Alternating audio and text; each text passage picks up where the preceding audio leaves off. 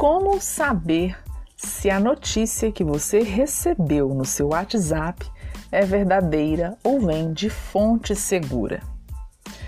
Toda vez quando alguém te encaminhar uma mensagem que recebeu de uma outra pessoa, no alto da mensagem vem escrito em marca d'água encaminhada que significa que a pessoa que te encaminhou aquela mensagem não é a fonte original da mesma. E de maneira muito comum, a gente recebe dessas pessoas pedidos de ajuda dizendo: "Me ajude a ajudar fulana. Eu preciso de tantas e tantas coisas para atingir tal e tal meta. Tem uma pessoa na minha família que está desaparecida."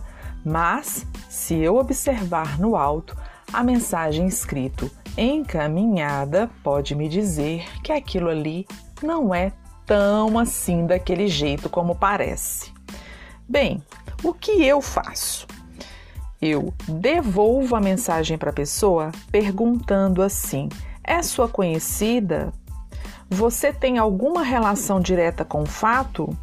Como essa mensagem chegou até você? E aí eu tiro as minhas dúvidas, sabendo se eu contribuo ou não, se eu até mesmo encaminho para outras pessoas ou não.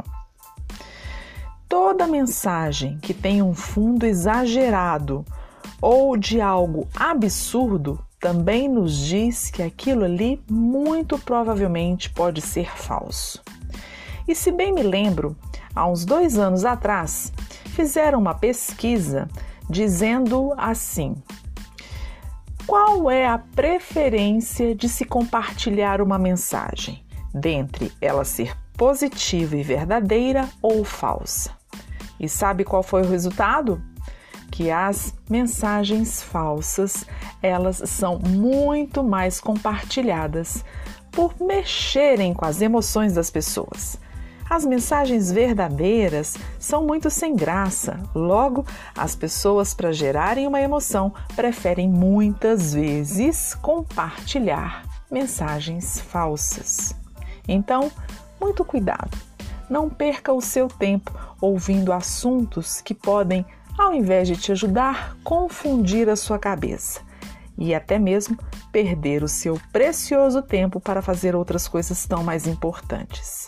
Não desperdice a sua energia. Fique esperto, mesmo se a mensagem for de alguém conhecido. Verifique se a palavra encaminhada está aparecendo no topo da mesma e devolva a pergunta para a pessoa que te enviou. Até o próximo podcast.